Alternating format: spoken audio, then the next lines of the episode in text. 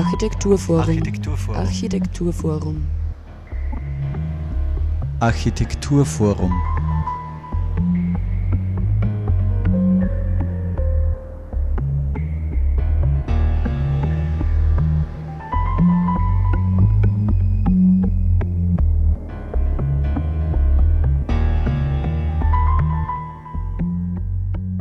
Hallo und herzlich willkommen zur heutigen Ausgabe der Sendung des Architekturforums Oberösterreich. Wir beschäftigen uns heute mit der Ausstellung Kontaminierte Orte, welche seit 15. Oktober 2019 im AFO Architekturforum Oberösterreich zu sehen ist. Verborgen, versteckt oder sichtbar, vergessen, verdrängt oder inszeniert. Wenn wir Orte besuchen, Gebäude besichtigen und Landschaften durchwandern, haben viele von diesen ihre Unschuld längst verloren. Sie sind durch historische Ereignisse sozusagen kontaminiert. Es sind Orte, an denen Gewalt, Kriminalität, soziale oder ökonomische Verwerfung stattfanden.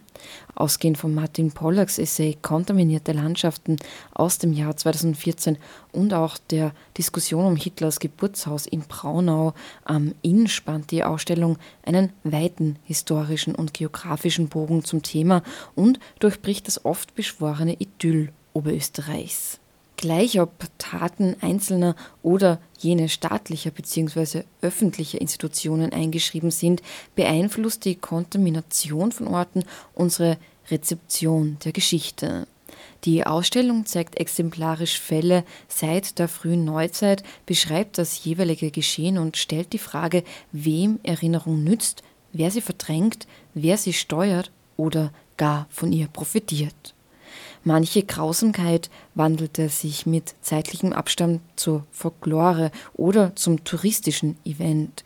Wie also schreiben sich Gewalt und Kriminalität in Orte ein und was bleibt bis heute, ist bewusst oder auch vergessen? Welche Taten werden die Erinnerungsorte der Zukunft bestimmen?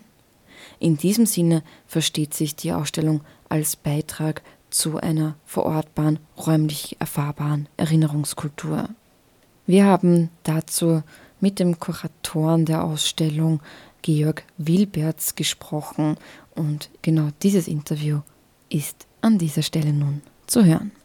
Wir sprechen heute über die Ausstellung Kontaminierte Orte im Architekturforum Oberösterreich. Äh, und diese beschäftigt sich mit Orten, die ob ihrer Geschichte, meist in gewaltsamen Kontext, äh, nun nicht mehr ohne Hinblick auf diese betrachtet werden können. Also eben, wie der Ausstellungstitel schon sagt, in gewisser Weise kontaminiert sind. Ausgang dafür war Martin Pollacks Essay Kontaminierte Landschaften aus dem Jahr 2014 sowie auch die Diskussion darum, was es mit dem Geburtshaus von Hitler eigentlich passieren soll. Aber ich will auf Ersteres ähm, zum Einstieg mal eingehen. Worum äh, geht es denn in Pollacks Essay Kontaminierte Landschaften? Was äh, ähm, steht da zu lesen? Das ist natürlich eine sehr komplexe Frage, weil es ein komplexer Essay ist. Also um das mal ganz kurz zusammenzufassen, vielleicht ähm, eine der Grundthesen, die ich dem Buch entnommen habe, ist die, dass wir in Mitteleuropa letztendlich aufgrund von, sagen wir mal, 2000 Jahren Geschichte auf einem mehr oder weniger dichten Gräberfeld leben. Also viele historische Ereignisse, Kriege, Gewalt, Verschleppung und so weiter haben ihre Spuren hinterlassen. Und ähm, das war für uns ein Anlass, mal im kleineren Maßstab zu schauen, wie diese Situation einfach in Oberösterreich sich darstellt. Martin Pollack bezieht sich in seinem Essay ganz, ganz stark auf die Zeit des Zweiten Weltkriegs plus Vorgängerzeit plus in gewisser Weise auch noch Ereignisse und Aspekte, die danach stattgefunden haben. Und ähm, was er halt in seinem Essay auch ganz, ganz stark zum Ausdruck bringt, ist, dass wir auf der einen Seite ganz, ganz häufig gar nicht mehr genau wissen, wo sich derartige Ereignisse abgespielt haben. Zum Teil eben, wo es um tausende Tote geht. Und trotzdem geraten diese Orte in Vergessenheit oder können in Vergessenheit geraten. Und dann gibt es auf der anderen Seite, und das ist ihn auch ein ganz, ganz wichtiges Anliegen, zu zeigen, an Orten, ich sage jetzt mal in Polen oder in der Ukraine oder wie auch immer, dass an diesen Orten zum Teil doch noch eine ja, Erinnerung an diese Vorkommnisse da ist, dass man zum Teil noch weiß, dass sich derartiges abgespielt hat. Aber auf der anderen Seite man natürlich versucht, sich von dieser Geschichte sehr, sehr häufig zu lösen, sie zu verdrängen, sie zu verstecken.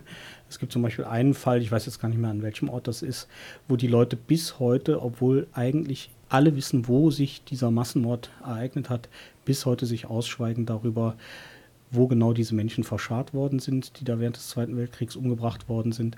Also es ist ein, ein, ein zum Teil sehr widersprüchlicher Umgang damit. Einerseits zum Teil wirklich das Vergessen, das nicht mehr auffinden und auf der anderen Seite dann auch ganz massive Verdrängungsprozesse oder Verbergungsprozesse. Ja, wie du schon ähm, jetzt kurz ein bisschen erwähnt hast, ein Ort wird eben erst belastet oder wenn man so will, eben als kontaminiert ähm, wahrgenommen, wenn man eben um seine Geschichte weiß.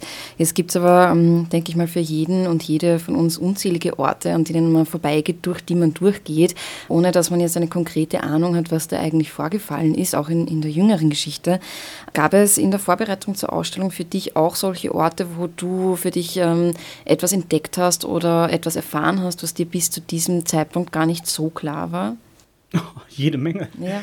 ja, also es gab, ja, auch das geht wieder in verschiedene Richtungen, wenn man sich da intensiv mit beschäftigt. Ein Beispiel sind zum Beispiel tatsächlich die Kriegsgefangenenlager des Ersten Weltkriegs, wo mir am Anfang der Recherche gar nicht bewusst war, dass äh, Oberösterreich die höchste Dichte an großen Kriegsgefangenenlager in Österreich-Ungarn hatte während des Ersten Weltkriegs. Das lag einfach an der geostrategischen Situation. Man hat halt Orte gesucht oder Regionen gesucht, die möglichst weit von der Front oder den damals verlaufenden Fronten entfernt waren.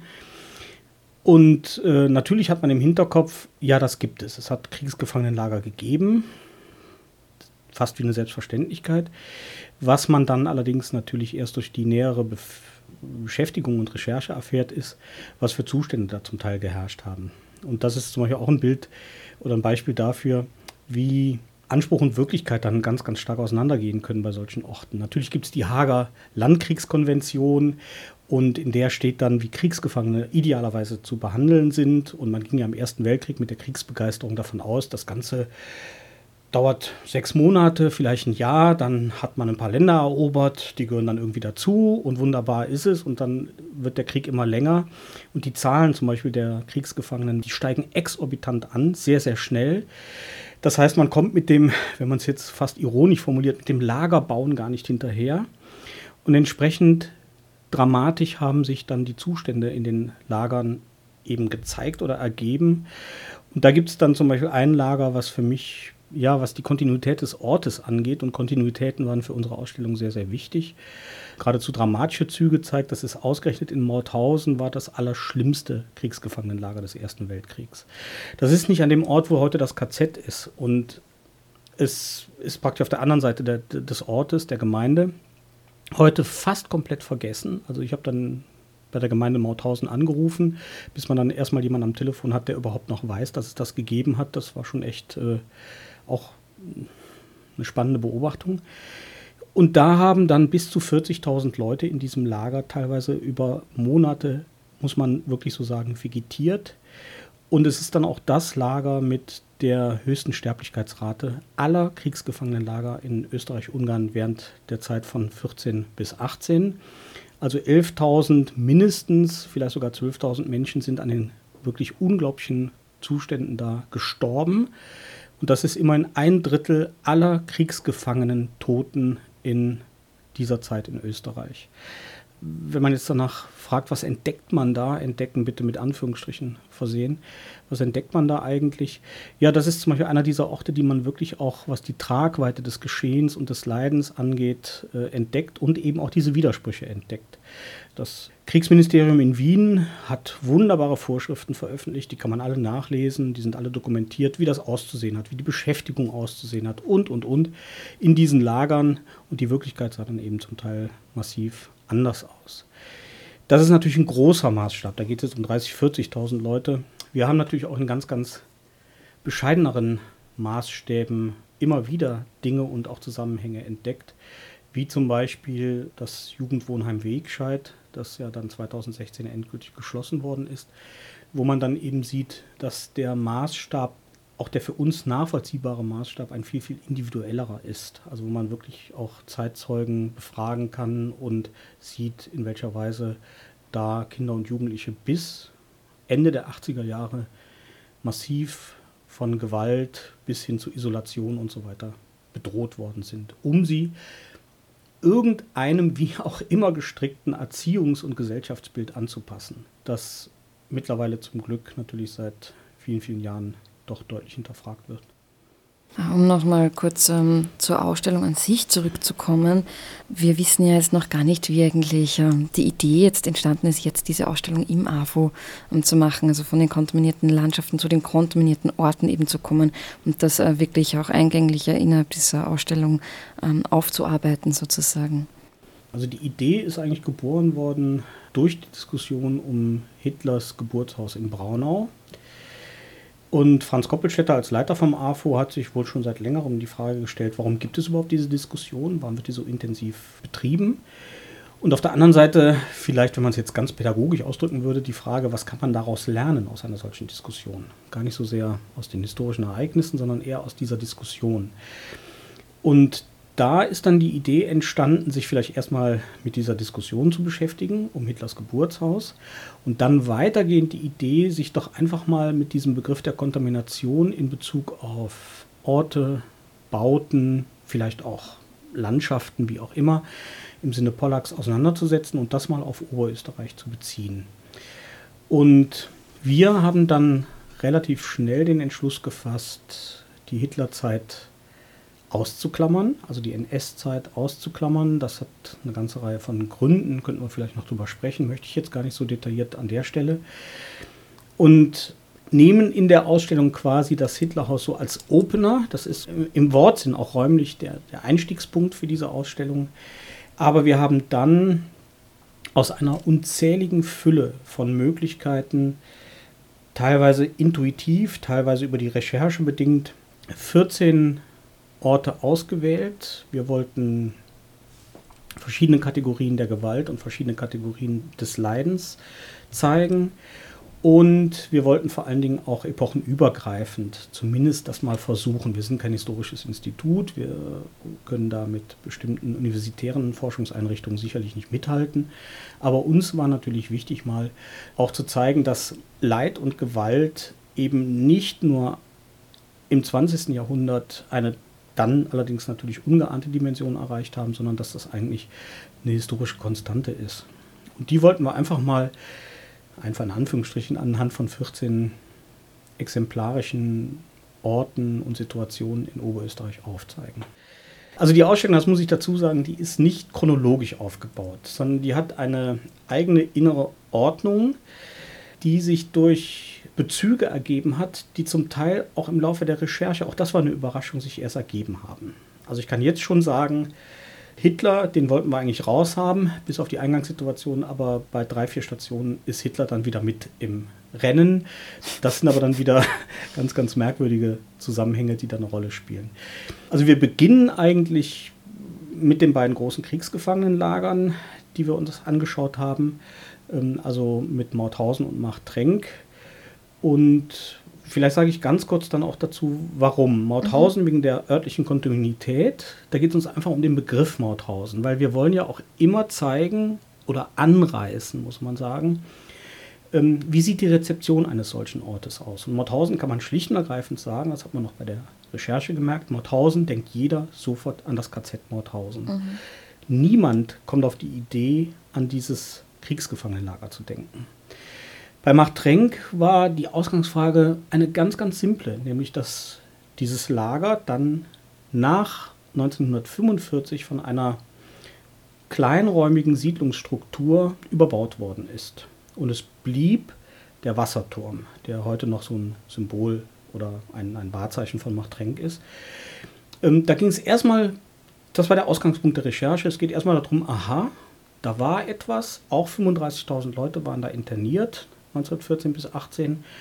Und das verschwindet quasi nach 1945 unter einer Siedlungsstruktur, die aber bis heute eigentlich den Lagerumriss zeigt. Bis hin zu einzelnen Straßen sogar. Dann gibt es ein Kapitel, das wir reingenommen haben, Erstmal aus einem ganz, ganz banalen Grund, nämlich dem Grund, es kennt kaum jemand. Das war das Bettlerlager in Schlögen. Da hat 1935 bis 38, also während der Ständestaatzeit, ja ein Haftlager in wunderbarster Idylle direkt an der Schlögener Schlinge gelegen, bestanden, in dem ausdrücklich nur Oberösterreich versucht hat, die Leute von der Straße mit großen Razzien, es haben fünf oder sechs große landesweite Razzien stattgefunden, wo man die, die man für Bettler, Zigeuner oder was auch immer gehalten hat, Zigeuner, den Begriff benutze ich jetzt ganz bewusst, weil er in den Dokumenten so steht, die man auch ganz, ganz stark kriminalisiert hat. Jetzt muss man überlegen, dass es ganz kurz nach der Weltwirtschaftskrise, es gab keine Arbeitsplätze. Das waren zum Teil normale Familienväter, die dann gezwungen waren, eben sich mit sogenannter Wanderbettelei durchzuschlagen. Die hat man von der Straße geholt, unter Zuhilfenahme von Polizei und zum Teil halb privaten engagierten Bürgern, sage ich jetzt mal, und hat die dann versucht, in Schlögen zu internieren, vier bis sechs Wochen lang. Und da sollten die dann über Zwangsarbeit äh, dazu gebracht werden, wieder an, sogenannte anständige äh, Mitglieder der, der, Gesellschaft zu werden. Und das ist ein sehr, sehr skurriler Ort. Und dann, und das ist eben etwas sehr, sehr Spannendes im Zuge einer solchen Recherche, dann merkt man auf einmal, dass 1935 oder 1934 in den Diskussionen, zum Beispiel im Oberösterreichischen Landtag, tauchen Sätze auf, tauchen Redebeiträge auf, die man wortgleich heute so in der Diskussion wiederfindet. Wo es dann auf einmal um die Frage geht, wie kriminell ist jemand, der bettelt? Und äh, was passiert eigentlich mit den Leuten? Was für Gefährdungssituationen entstehen da? Und man ist wirklich in einem negativen Sinn zutiefst überrascht, dass da wirklich Parallelen bis in die jüngste Gegenwart hinein, äh, gerade auch für den oberösterreichischen und Linzer Bereich, äh, sich ergeben. Ich nenne jetzt gar keine politische Partei, die damit zusammenhängt, aber ähm, das sind dann zum Beispiel auch Befunde, die uns gezeigt haben, ja, dass einzelne Fragestellungen höchst aktuell auch sind, die wir da zeigen.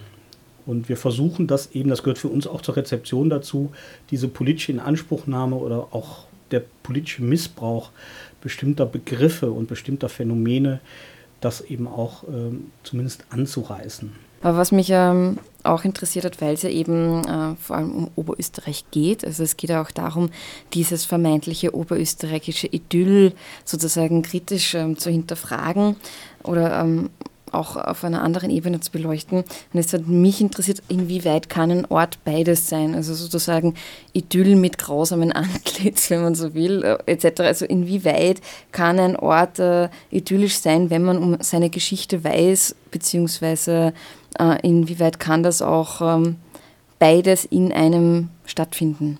Ja, ich bin in diese Richtung, sage ich jetzt mal, schon häufiger gefragt worden. Im Verlauf der Vorbereitung, aber auch jetzt in Gesprächen, die zur jetzt ja bestehenden Ausstellung, die ich äh, führen konnte. Das ist schwer einzuordnen.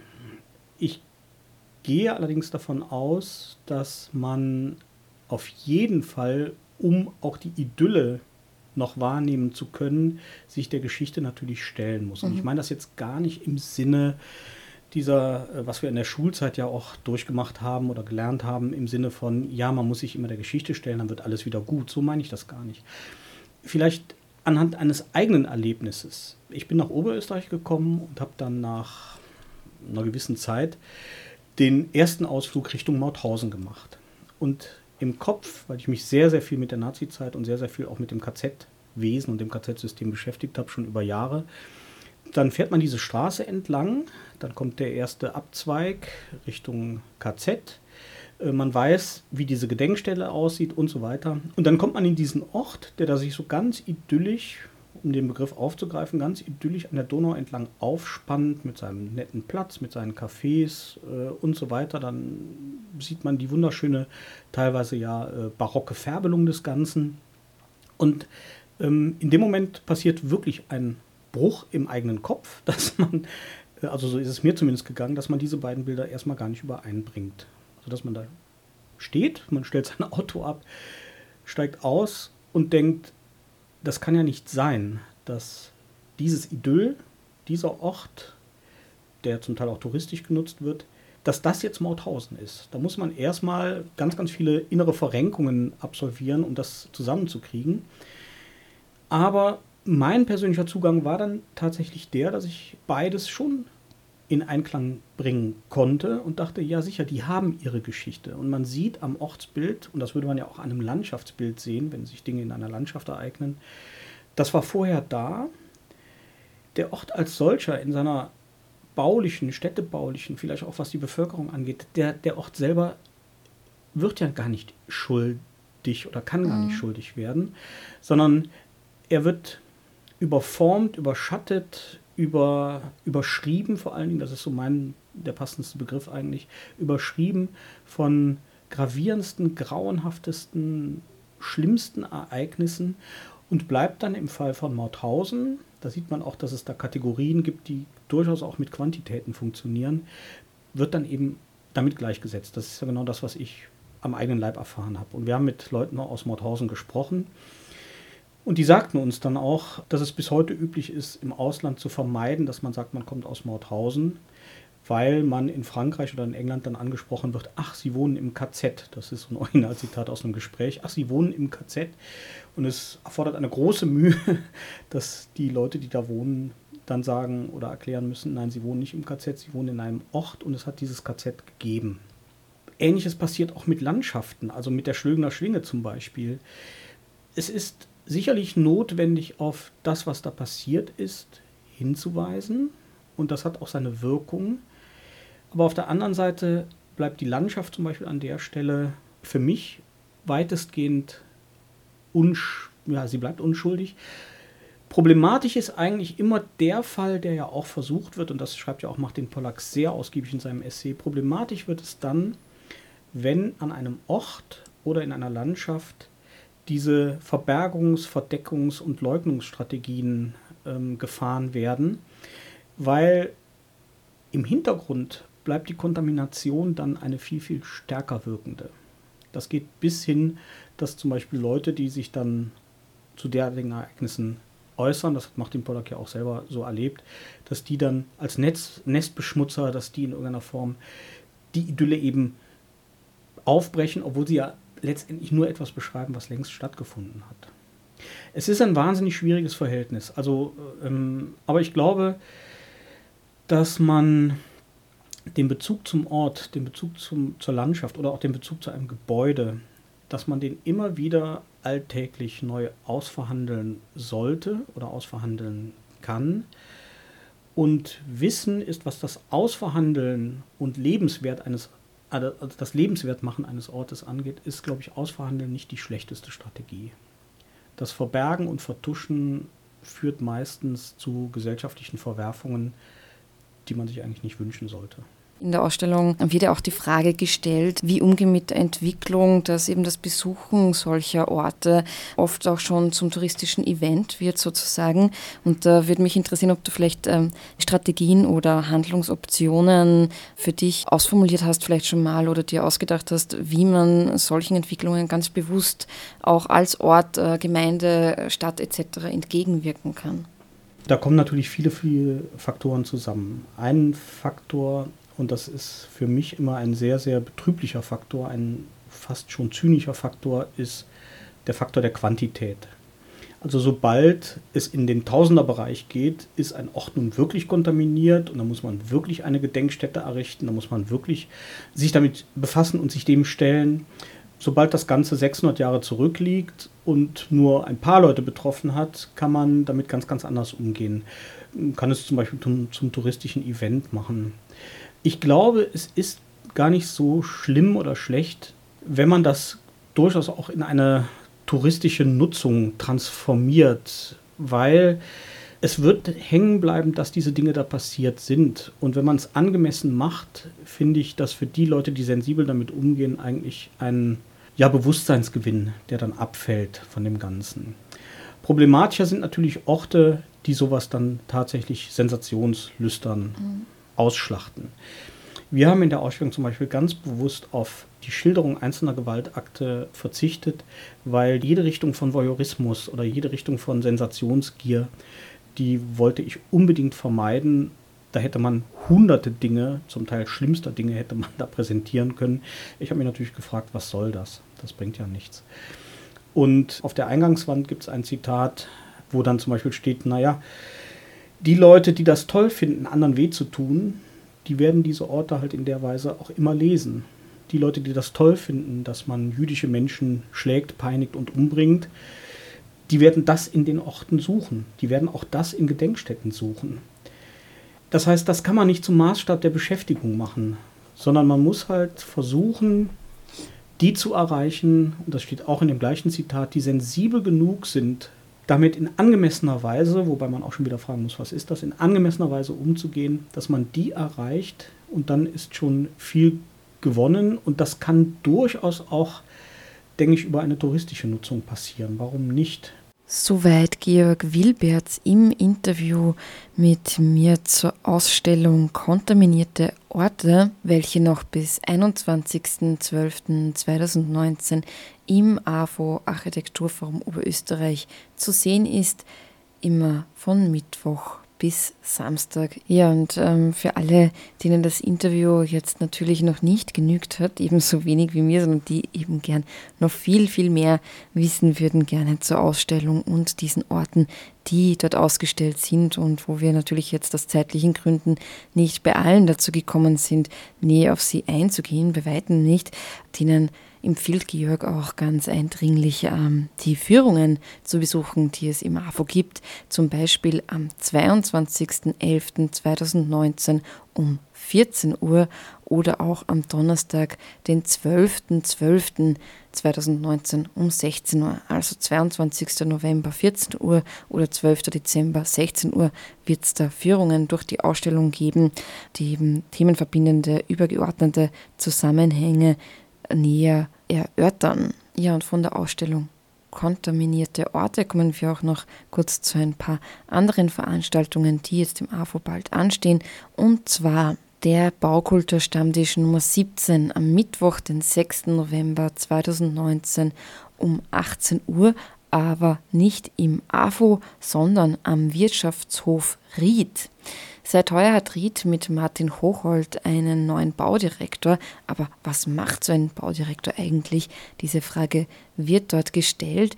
Und ähm, das AFO fragt nach beim Vorgänger Gerald Moore, der auf 27 Dienstjahre zurückblickt. Als Einstieg wird der neue von Urmann Radler Architekten geplante Wirtschaftshof besucht. Mittwoch, 6.11.2019, 18 Uhr am Wirtschaftshof Ried. Dann haben wir auch noch Theorie im Keller Nummer 24 am Mittwoch, den 13. November 2019 um 19 Uhr wieder im AFO Architekturforum Oberösterreich. Sämtliche Texte, die Christian Kühn zwischen 2008 und 2018 als Architekturkritiker für die Presse verfasst hat, liegen nun gesammelt als Buch vor. Der Titel Operation Goldesel ist einer kritischen Betrachtung der Pläne am Heumarkt aus dem Mai 2013 entlehnt, jenem Projekt, das auch wegen der drohenden Aberkennung des UNESCO-Weltkulturerbestatus zum viel diskutierten Politikum wurde. Im Gespräch mit Tobias Hagleitner ist der Buchautor Christian Kühn zu Gast im AFO Architekturforum Oberösterreich am Mittwoch, den 13.11.2019 um 19 Uhr. Dann gibt es auch noch einen Vortrag, Diskussion und Buchpräsentation zu Most Likely am Mittwoch, den 20.11.2019 um 19 Uhr, ebenso im AFO. Most Likely wurde 2012 in Wien von Marc Neuner, Mike Perfall und Wolfgang List als Agentur gegründet, die interdisziplinär in den Bereichen Architektur, Computer, Grafik, Design und Sound arbeitet.